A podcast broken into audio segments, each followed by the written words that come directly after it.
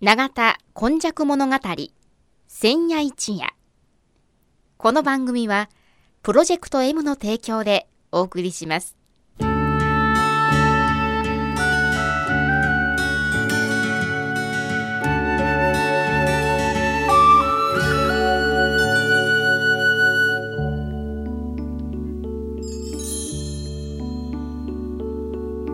神戸は港があることで多様性のある町となりました。しかしその港というのは神戸港だけを指しているのではありません。山から海へと注ぎ込む川のある地域には素晴らしい砂間が広がり海の流れと川の流れに相まったこの永田地域一帯も神代の昔から自然の生んだ港がたくさん点在していました。そして港は海外からの素晴らしい知恵や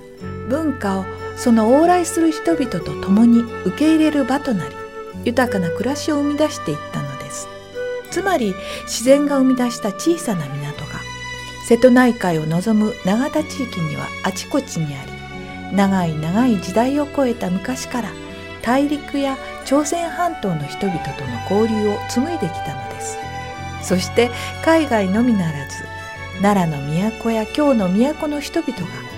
大陸へ朝鮮半島へと往来するその一休みの場として出船入り船の合間の休みどころとなっていた。というのがこの永田地域の古来からの多様性を育む素地であるとも言えます。この番組「永田根弱物語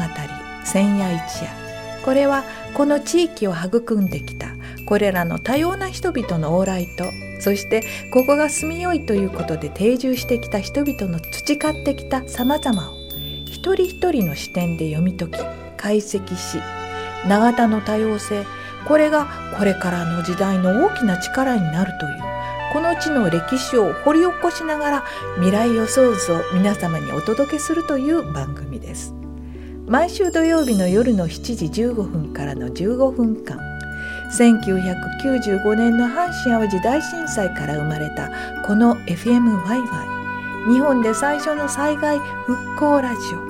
外国人市民と地域住民とそしてその思いに呼応した日本中世界中みんなのメディア。FMYY からお届けします。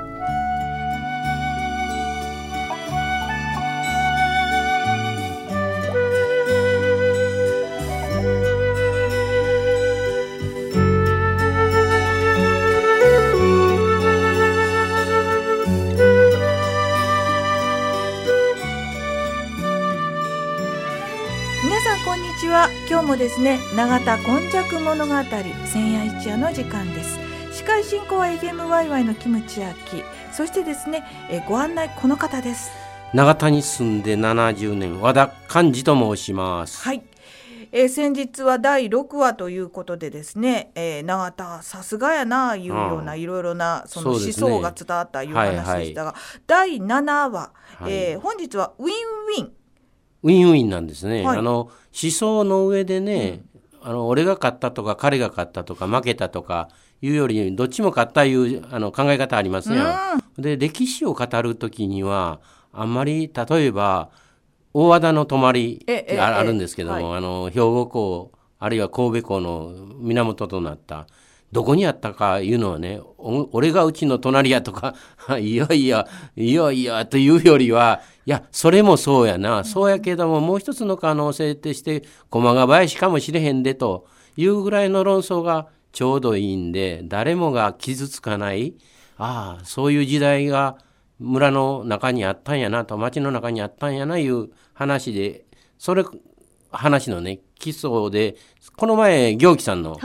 お話ししましたけどね、行基さんもね大和田の泊まりを回収したという話が残っとんですよ。で大和田の泊まりまあ行基さん何でもこの前言うたように行基集団やから行基いろんな一人はできんけどね、行基集団やからできてしまう話があるんだけども。大型の泊まりを作りましたと。で、はっきりしてるのはね、平清盛なんか神戸港とか神戸の恩人ですと、それは兵庫通大和田の泊まりを回収しました。それはね、なんぼ言うたって、今の中央市場あたりの、あの、大和田橋ってありますけども、あのあたりのところであるのはもう確かで、はい。築島とかね、ええ。いろいろ話が残ってますからね。ただ奈良時代、うん。まだ整備されてなかった時はね一つはねながら言うたらみんなよう分からへんけども、この須磨に住んだりあの大仙西町とちゃうここは大仙西町ちゃいます。堺じゃなしに神戸の西の方の海運町のはい。あたりに住んでる人はながら言ったら、あこの海の下で、あのガスタンクがぎょうさんええあるとこや、あそこにあそういえばあの清盛が船つけたいう話残っとるぞとかねいうながらという人もおるんですよ。でながらというのも長いにあの量と書きますから、言い。悪いのね、量と書きますから長田の長に通じるもんがあるというようなこともあってね、一つの候補地になったんですよ。それからもうビーチ地点はね駒ヶ林。うん。これはもっともっとねあの言われたってええんちゃうかなというのは駒ヶ林はあの大和朝廷から見たらもう須磨のに近い端っこの教会の方だけども西国あの岡山とか広島とか下関とか、韓国の朝鮮大陸とかそれから中国大陸とかから見たらね機内いうか近畿の都の入り口やったんですね、だからそこであの、えー、と番という字書いてばあの播州の番ですか？播州の番に草冠に番書くんですよ。はあ。あの番いうのは野蛮人みたいな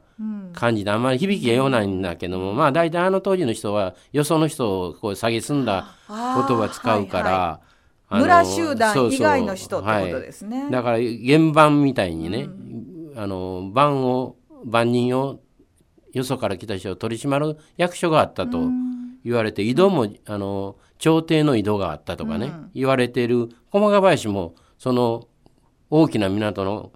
大きいかな中ぐらいの港かな、あるんですよ。でもう一つはね誰も最近言わへんねんけども東尻家の八丁目ってあるんですけども、はい。それはあの苅藻川今の新港川の河口になるんよね。で大体港というのはあの船で海の船で来て川の船で上の北の方に山の方に運ぶというような機能があるから、はい。割合あの川の下流にできるというのがあるんですよ。川の下流に下流に港が港ができてる。で駒ヶ林もそうだし、カルモ島カルモ島いうかカルモ川の東入家八丁目あるんだけども、風よけの浅瀬の島があるんですね。駒ヶ林も駒が駒島ってやって、カルモ島って埋め立てられとるでしょ、ええ今、ええあれも平安時代奈良時代のあたりは、こん。もりしたちょっと浅瀬があって、波がそこで止めてもらいちょっと柔らかくしてもらえる、波止めになってるわけうん。だから東力八丁目もね、あの C 地点あの候補生としては非常に面白い、それでそんな話してたらね昭和の初期やけども、あの岡崎さんいう私の知人がね和田さんそういえばあそこに天満線のねあの貸しボート屋さんがあったいうわけですよ。天満線って何ですか？天満線ってあのね天満をこぐいうてね小さい船で3人か4人ぐらいの乗りであの釣りに行ったり小さいね遊びとちょっとした荷物を大きな船に積み込むためのあの船のあのふ形を、まあ船やなそれから小船やね。小船やね。それのあの船着きはありました。貸しボート屋さんがありました。いうぐらいやから船が止まっていたいうことはあるんですね、それでだんだんだんだん今はもう言われてるのはあの大和田橋の兵庫のあの中央市場のあたりで今、ええイオンというはい。大きなええ。開拓業者がやってますけども、あのあたりのところであのオートバックスいう会社があるんですけど、はい。あそこにあったというのがまあ一番それは兵庫の通に最近に近いやつ。ただ今言うた長良とか駒ヶ林東池八丁目もね候補生としては十分に船がついてたし実際船ついてたと。多分こう海流とかうん。風の流れで、そうそう。その時々であちこちに止まってたっていうことでしょうかね。その通り。だから僕バス停みたいに考えたらいいんでね、ええええ神戸とか西神戸とか真野とかそこに来た時のバス停は長良もあったし駒ヶ林もあったし東力八丁目もあったし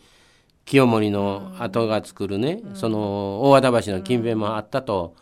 で最後に行基さんとか清盛さんとかが力得てやらないかなと思ったのはその大和田橋の近所でなかろうかなというようなことでね。そうやけどもこの話をしてたら何が重要か言うたら、港がありバスみたいに船が行きやすい町というのが非常に、あのなんか好まれる好ましい。この前の放送でも言いましたけども風水のあれからしたら山があって川が流れてて海に注いでて風が山から海海から山にそういう地形が非常に恵まれてるんだということで、うん、なおかつ我々としたら海があって港があったというのはですね非常に尊重せないかんので来年なんか150年、はい、神戸開港。そうですね。で我々の地方の人は、違うぞ。アメリカとの約束は兵庫開港と 言うたはずやと。だから神戸港ではなかった、神戸港はなかったということですけども、はい。実際まあまあ神戸港に行ってますしね、はい。えー、まあそういうことで推理する楽しさと、どこもそうやっただという認めてあげる寛容さがね少しなかったら歴史の勉強だけど永田はどこそこかしこにそういう話題のウィンウィンになれるあの場所が候補者ともどもありますというお話でした。はい、えー、まあ和田さんが一番最初に言われたように、うん、歴史というのはやはりその時の権力者からの見た目っていうふうになるんだけれども、はい、実はそこの生活の中ではさまざまな小さないろんな歴史がある、うん、えー、神戸の長田っていうのはローカル駅ですから、はい、ローカル駅。そうですそうです。ですから泊まり泊まりいろんな人たちとのお出会いの中でこんなふうにミックスな街がそして海と大和に囲まれているという自然環境の中であっちもよしこっちもよしそれもよしあれもよし、というような多文化な町であるということの一つの証明やっていうような読み解きの話でした、はい、えー、今回もお話しいただきましたのはこの方です。永田に住んで70年和田勘でした。はい。来週もまたお楽しみに。永田今昔物語千夜一夜。この番組はプロジェクト M の提供でお送りしました。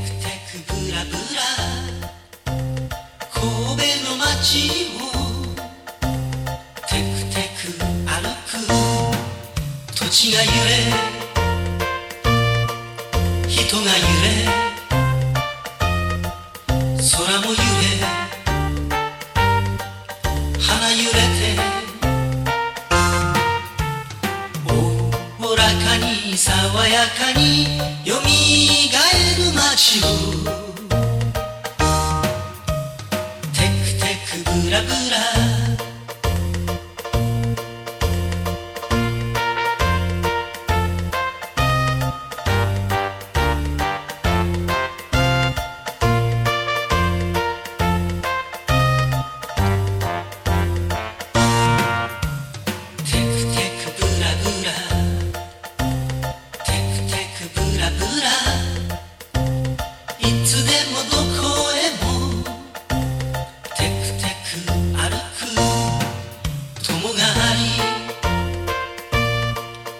があり愛されて愛もしておおらかに爽やかに